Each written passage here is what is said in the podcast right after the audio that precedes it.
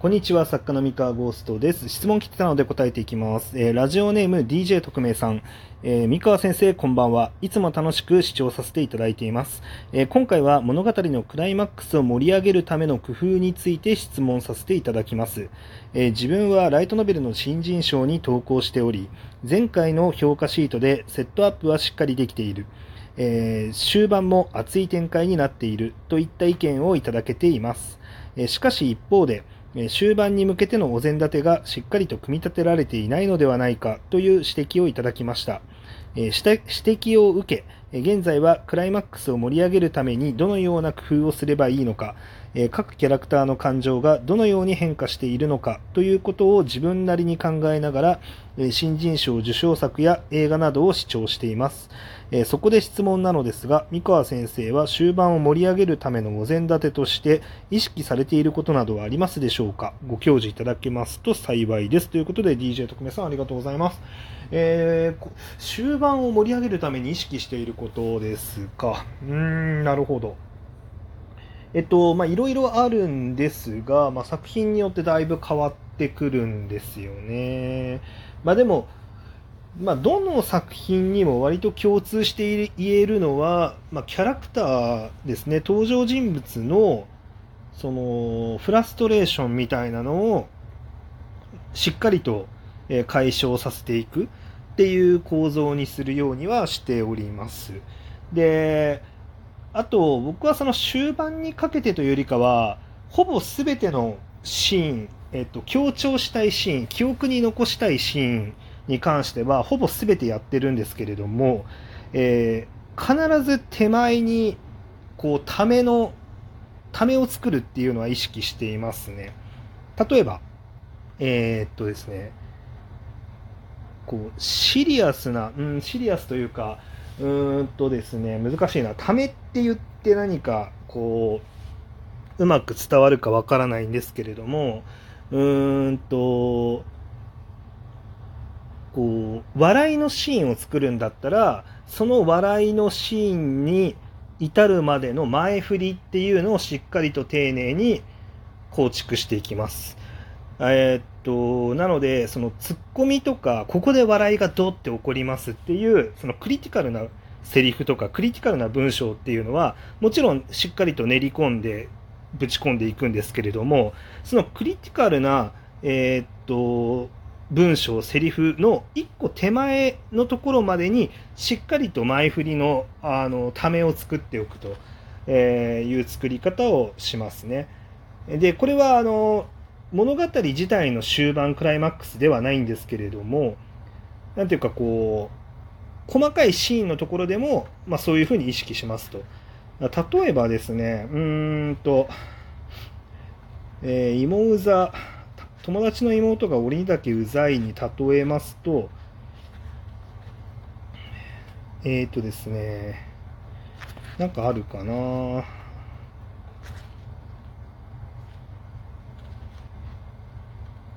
例えば、こ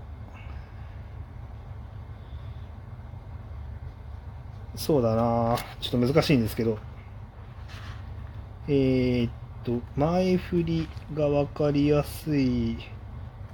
ああ、でもちょっとそうですね、ちょっとネタバレをしないで前振りが分かりやすいシーンとかを、あの、見つけるのが難しいんですが、まあ、例えば、こう、何かトラブルが起きるみたいな時にもうと変なトラブル起こらないでくれやめてくれって言って祈りながらこう主人公が走ってる時にトラブルが起こるっていう風にやっぱ描くんですよね。あのなんか何の前振りもなく唐突にトラブルが起こるよりも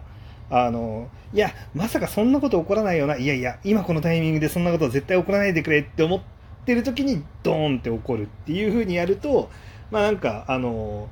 まあ、やっぱそうきたかっていう風になりつつもあの面白い笑っちゃうみたいな感じに あのできたりするんですよね。うん、とか、まあ、あとはそのそうですね。こう例えばそうだな。こう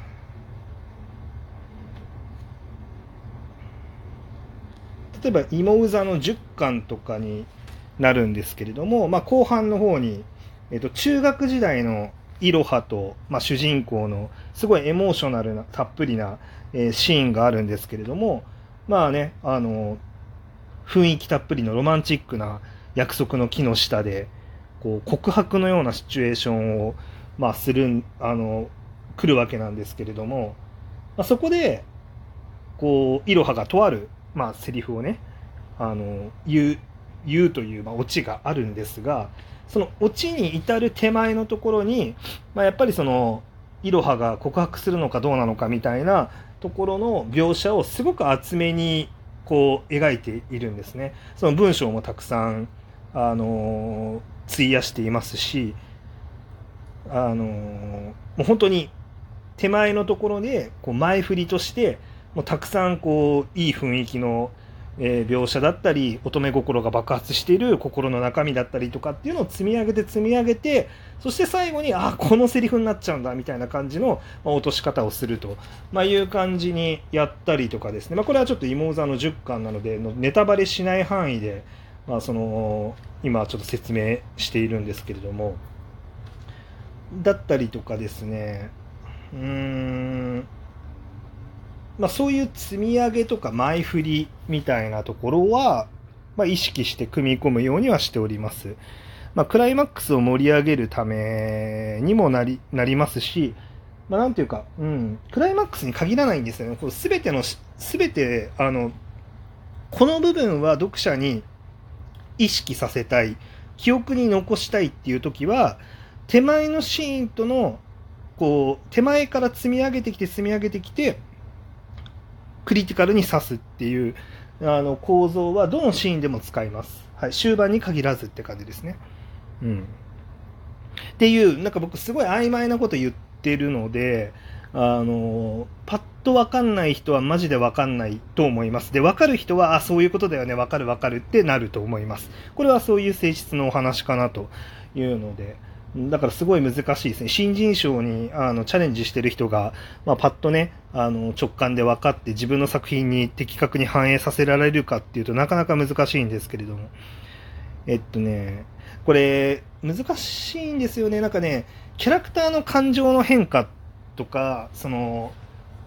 で、なんだろう、こうゆっくりとやりたがる人がすごい多いし、えっと、ゆっくりとやった方が自然ではあるんですね。あの、キャラクターの感情って、ゆっくりゆっくり変わっていくっていうのが、あの、そういう描き方の方が実はリアルではあるんですよ。あの、現実の人間って結構リアル にちょ、ちょっとずつ、あの、頭がね、こう、慣れていって、こう考え方が変わっていくっていうのが結構リアルではあるんですけど、実はその物語で、こう感動するとかの読者とか、えー、と視聴者が、えっと、おおっって思うそのクリティカルに刺さる瞬間って実はゆっくり変化してる時じゃなくて、えっと、急激に変化した時にそれが気づくっていうのがありまして例えば感動とかもですねあの主人公が成長したんだこの瞬間っていうのが一発でわかるぐらい主人公のその成長前と成長後の落差っていうんですかねすごいギャップが激しければ激しいほど、それが短時間で起これば起こるほど、えっと、こいつ変わったなっていう感覚を持ちやすいっていうのがあるんですよね。で、そこが難しくて、その、自然に考え方を変化させていく方が、あの、ナチュラルではあるんだが、えっと、こいつ変わったなっていうふうに思ってもらいやすいのは短時間で急激に変わった時っていうのがありまして、で、それを両立させるために、あの、本当にご都合的に急に変わったなって思われない方がもちろん作品としてはいいので、えっと、本当にちゃんと徐々に変わってもおかしくなさそうなエピソードっていうのを積み上げて、で、積み上げるんだけど、キャラの中では実はそんなにゆっくりゆっくり変わってる感情を出さず、その考え方が変わっても良さそうな、えー、っと、エピソードを積みながらも、主人公は意外とかたくなに考え方を変えてないような、えー、雰囲気を出しておいて、そこでクリティカルなイベントのところで、一気にガラッと変わったなっていう見せ方をすると、で、後から読み、読み返すと、あ、確かに徐々に積み上げてるねっていう見え方に見えるんだけれども、このガラッと変わったところですごい、なんていうか、意識が持ってかれ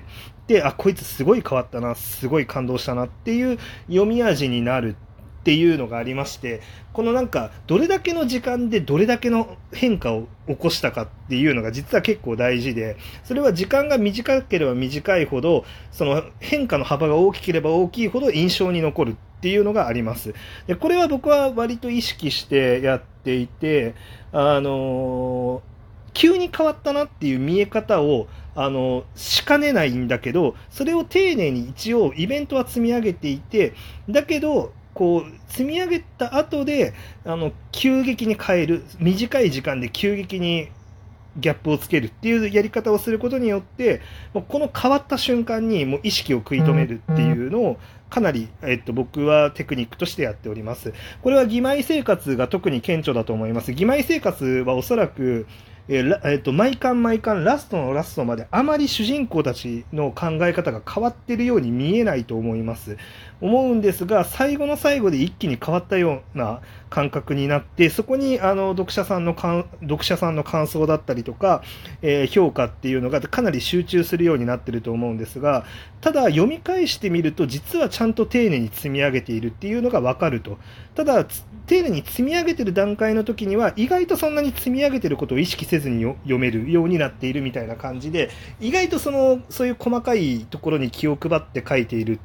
のが、まあ、義妹生活だったり、まあ、妹座だったりするわけなんですよね。まあ、そういうのって、意外と今言ったみたいなことって意識されないこととかも多いと思うんですが、まあ、ちょっとね、それを今聞いた話をもとにいろんな作品見たり読んだりしてみると面白いんじゃないかなと思います。ま、これはあくまで僕の考え方ですというのを最後にね、付け加えさせていただいて終わりにしようと思います。それでは。